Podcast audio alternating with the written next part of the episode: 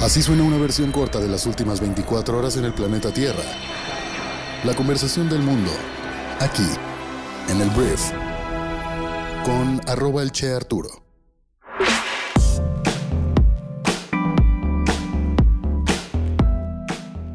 Hola, muy buenos días, bienvenidos a esto que es el brief para este jueves 30 de septiembre. Se nos va septiembre, el último día de septiembre, se acabaron las fiestas patrios, pero que venga el pan de muerto, cómo no. Yo soy Arturo y en este programa vas a poder escuchar nuestro resumen de noticias. Nos paramos a leer periódicos y agarramos las noticias más importantes, las resumimos y te las platicamos. Entonces espero que lo disfrutes, espero que te sirva para tener conversaciones bien importantes y bien valiosas el día de hoy. Y pues ya, vamos a comenzar con esto, que es el brief. Comencemos hablando de México y personalmente creo que el día de ayer fue un día triste para nuestro país porque una vez más vimos al presidente de México Andrés Manuel López Obrador pues degradar e intentar denigrar un movimiento que lo que está haciendo es pedir justicia, que es el movimiento feminista. Entonces, lo que sucedió ayer en la conferencia matutina, un día después de que decenas de mujeres marcharan por el centro de la Ciudad de México exigiendo el derecho al aborto y el fin de la violencia de género, el presidente de México criticó el movimiento feminista mexicano, al que ha catalogado como conservador. En su conferencia de prensa, el mandatario ha afirmado que el movimiento pretende afectar a su gobierno y lo ha acusado de responder a intereses contrarios a su administración.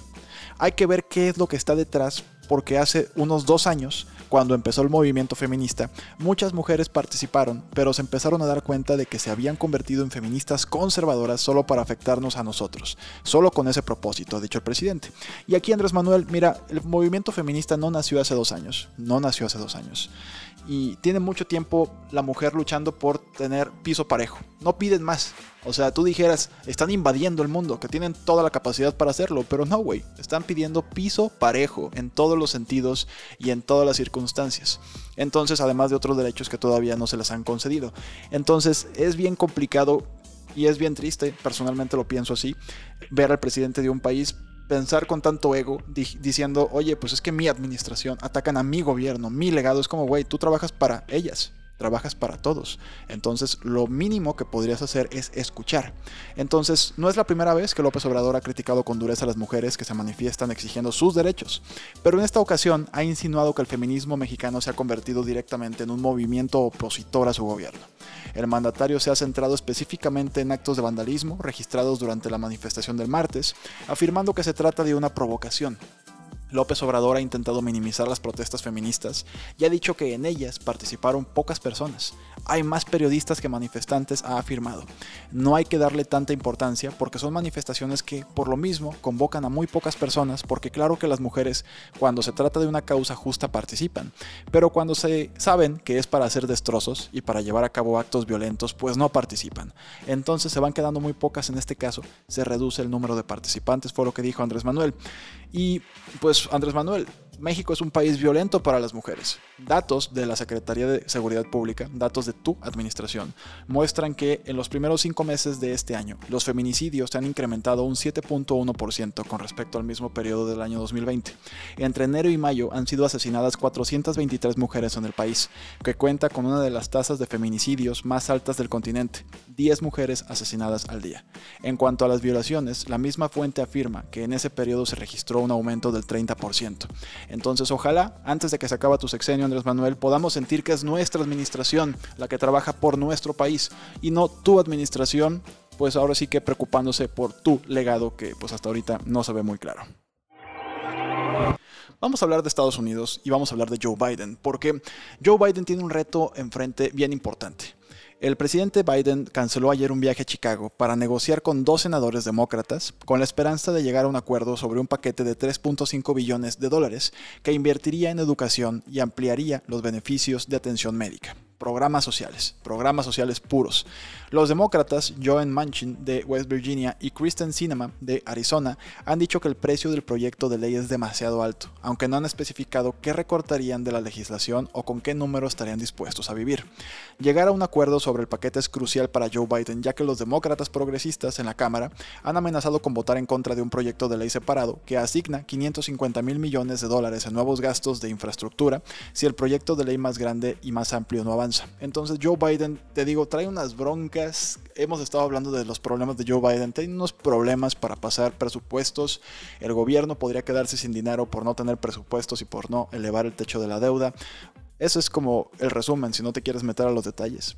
Joe Biden tiene que pasar por el Congreso presupuestos importantes, planes de, infraestructura, planes de desarrollo social y nada más no convence a su propio partido. Hablemos de Corea del Norte, vamos a viajar hasta Asia, porque Corea del Norte es este país que históricamente ha tenido conflicto con Estados Unidos, con diferentes países de Occidente, también con, su vecino del sur, Corea del Sur, Japón. Y bueno, Corea dice que disparó un nuevo misil hipersónico con éxito, que lo probó, y este eh, misil se llama Hwasong Song 8. Los medios estatales dijeron que el nuevo misil era uno de los cinco más importantes nuevos sistemas de armas establecidos en su plan de desarrollo militar de cinco años. Llamaron al misil un arma estratégica, lo que generalmente significa que tiene capacidad nuclear. Entonces, por supuesto, esto pues preocupa, o sea, que estos señores tengan eso, pues preocupa porque siempre ellos juegan con la bandera de si tú me haces algo, yo disparo esta madre, ¿no? O sea, ni siquiera hay como negociamos, no, no, no. O sea, si tú me haces algo, pues yo estoy dispuesto a disparar esto que pues ahí está y es nuclear y tiene alto alcance. El lanzamiento de este martes es otro indicio de la creciente tecnología de armas de Pyongyang en medio de sanciones estrictas, que no les importa al parecer. Tienen sanciones estrictas económicas por parte del mundo y siguen desarrollando armas. El desarrollo de este sistema de armas ha aumentado las capacidades de la nación para la autodefensa en todos los sentidos, fue lo que dijo el medio estatal de noticias de Corea del Norte, KCNA. Entonces, ¿por qué generan armas estos países que pues claramente no le pueden ganar a un Japón, no le pueden ganar a un Estados Unidos, no lo pueden hacer? Pero les permite negociar, les permite decir, bueno, yo tengo un arma que es capaz de hacerte daño, de sí hacerte daño. Tal vez después me destruyas, pero no te vas limpio y eso les da cierto poder para poder pedir pues que les quiten las sanciones o por lo menos sentarse a negociar por ellas. Vamos a hablar ahora de YouTube, porque YouTube, pues esta plataforma que me imagino conoces, donde hay miles de videos, millones y millones de horas ahí invertidas de mucha gente, em, YouTube prohibió la desinformación sobre vacunas el día de ayer. En un nuevo intento de detener el flujo de información falsa en contra de las vacunas, la plataforma dijo el miércoles que no permitirá videos que afirmen que las vacunas aprobadas por las autoridades de salud son peligrosas o no funcionan. La plataforma también está prohibiendo cuentas prominentes contra las vacunas, incluido el canal de Joseph Mercola y el Fondo de Defensa Infantil vinculado a Kennedy Jr. Entonces YouTube retiró anuncios del contenido antivacunación en 2019 y dijo en octubre del 2020 que eliminaría los videos que impulsaban la información errónea sobre las vacunas del COVID-19. La nueva política se expande para también bloquear la información errónea sobre otras vacunas, incluida la vacuna en contra de la gripe, la vacuna en contra de la polio, contra el sarampión, las paperas y la rubiola. Los videos que afirmen incorrectamente que cualquiera de estas vacunas causa autismo o que la vacuna contra la gripe causa infertilidad, por ejemplo, no serán permitidos bajo la nueva política. Entonces, eso es lo que está pasando. Hay algunas excepciones. YouTube permitirá... Em, videos que incluyen a personas que comparten sus experiencias personales con la vacunación, eliminará ese contenido si los canales en los que se encuentran demuestran un patrón de promoción de información errónea sobre las vacunas. Entonces, en YouTube no se puede hablar de antivacunas. No se puede, no señor. Y ahora vamos a hablar de Facebook, porque Facebook entró en una nueva polémica el día de ayer. El Wall Street Journal es un diario estadounidense, muy muy importante, muy reconocido, que ha estado sacando una serie de documentos de, una serie de investigación, así se le llama, que se llama The Facebook Files, los archivos de Facebook.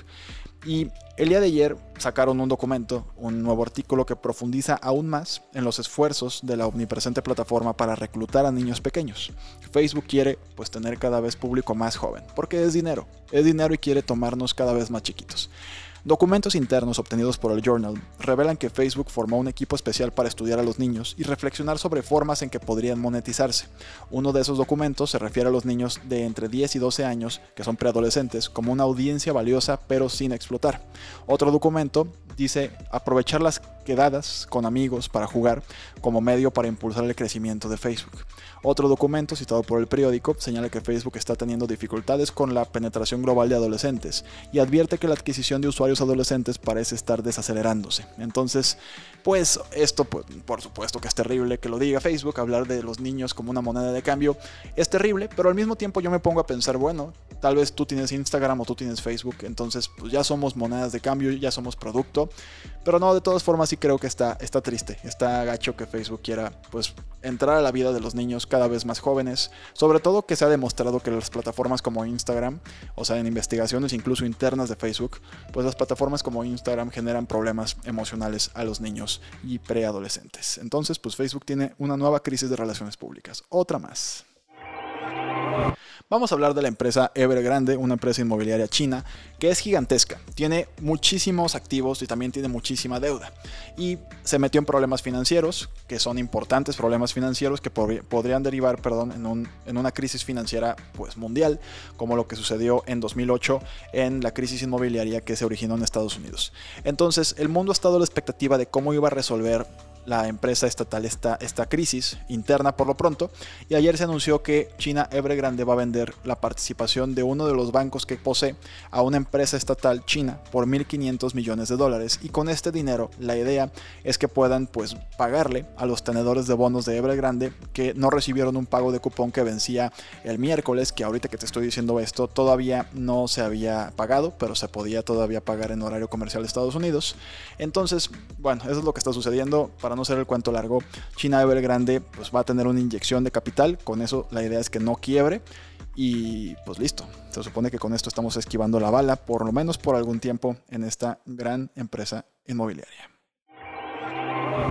Hablemos de Manny Pacquiao. Manny Pacquiao es una leyenda del boxeo. Es una verdadera maravilla, fue una verdadera maravilla verlo pelear y ayer anunció su retiro del deporte para enfocarse en su carrera política. El campeón mundial de varias divisiones, que actualmente es senador en su Filipinas natal, ya anunció su intención de postularse a la presidencia en las elecciones del país en 2022. La pelea final del peleador de 42 años fue una derrota ante el cubano Jordanis Ugas en Las Vegas el mes pasado y lo que dijo este Manny Pacquiao es que acabo de escuchar la campana final, se acabó el boxeo. En un video publicado en redes sociales, Pacquiao pues dijo que era la decisión más difícil de su vida, dejar el boxeo, y agregó que el box le había dado la oportunidad de luchar para salir de la pobreza y el coraje para cambiar más vidas. Entonces, pues se acaba el box y se viene la política y se viene una carrera presidencial en Filipinas en 2022. Hablemos de la última película de Daniel Craig como James Bond, que se llama No Time to Die, que pues ya hay gente viéndola, ya hay gente que ya la empezó a ver, los críticos, y fíjate que está recibiendo críticas de 5 estrellas. La última y quinta película de Daniel Craig pues recibió críticas entusiastas. Se estrenó en el Royal Albert Hall este martes, luego de varios retrasos provocados por la pandemia del COVID-19.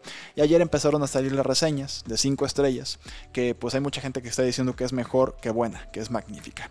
Dicen que Craig es una importante presencia carismática desde el cuadro inicial hasta el plano final y se inclina con un estilo espectacular y conmovedor. El único pero que algunas personas dijeron es que pues sugirieron que la película no justificaba del todo su duración de 163 minutos. Entonces es lo único que le criticaron, que tal vez es un poquito demasiado larga. Hablemos de música, vamos a hablar de David Bowie, porque mira, hay un álbum del año 2001 de David Bowie que se llama Toy, que fue archivado en medio de problemas con su sello discográfico, pero olviden todo eso porque ya recibirá su primer lanzamiento oficial como parte de la última campaña de reedición del difunto cantante. Este disco va a salir el 26 de noviembre. 26 de noviembre eh, va a estar, es una locura, es increíble ver pues un disco que nunca se ha escuchado, que se grabó en 2000, pues por fin va a salir. Es una maravilla. Yo soy fan de David Bowie, entonces estoy muy emocionado. Grábense la fecha, 26 de noviembre. Antes de irnos vamos a hacer las clásicas dos recomendaciones del día en nuestra plataforma educativa llamada Briefy. La primera se llama Cómo lograr la equidad en el trabajo híbrido. Esta es una maravillosa columna de tres grandes mujeres que te explica cómo cuando estás desarrollando un programa de trabajo en el cual vas a tener gente presencial y también remota, personal de trabajo, puedes llegar a caer en la inequidad. Entonces, esta lectura te da un sistema y puntos a considerar a la hora de crear la nueva normalidad en tu compañía y cómo lograr la equidad en el trabajo híbrido. Eso es por un lado. Y la segunda recomendación es que te vayas a leer el libro que publicamos el día de hoy, que este lo puedes escuchar y también leer, así como el artículo, también lo hicimos podcast. Este libro se llama A Minute to Think de Juliet Font. A Minute to Think explora cómo el ajetreo, cómo estar ocupado, está dañando nuestra productividad y por qué es tan importante hacer pausas regulares. Revela los costos mentales y económicos asociados con nuestros agitados entornos de trabajo modernos y explica cómo podemos recuperar nuestro tiempo. Entonces te recomiendo mucho este libro, sobre todo si te has sentido últimamente abrumado, si te gustaría tener un poco más de paz a la hora de estar trabajando, te recomiendo mucho que vayas a escuchar o leer este libro resumido.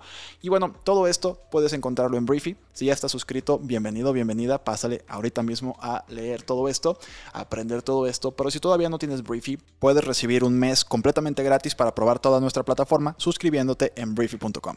Entonces, muchas gracias por estar aquí, escucharme, compartir este programa con amigos, algún amigo o familiar que creas que le pueda generar valor, saber las noticias del día, tener toda esta información y nos escuchamos el día de mañana viernes ya, en la siguiente edición de esto que es el Brief. Yo soy Arturo. Adiós.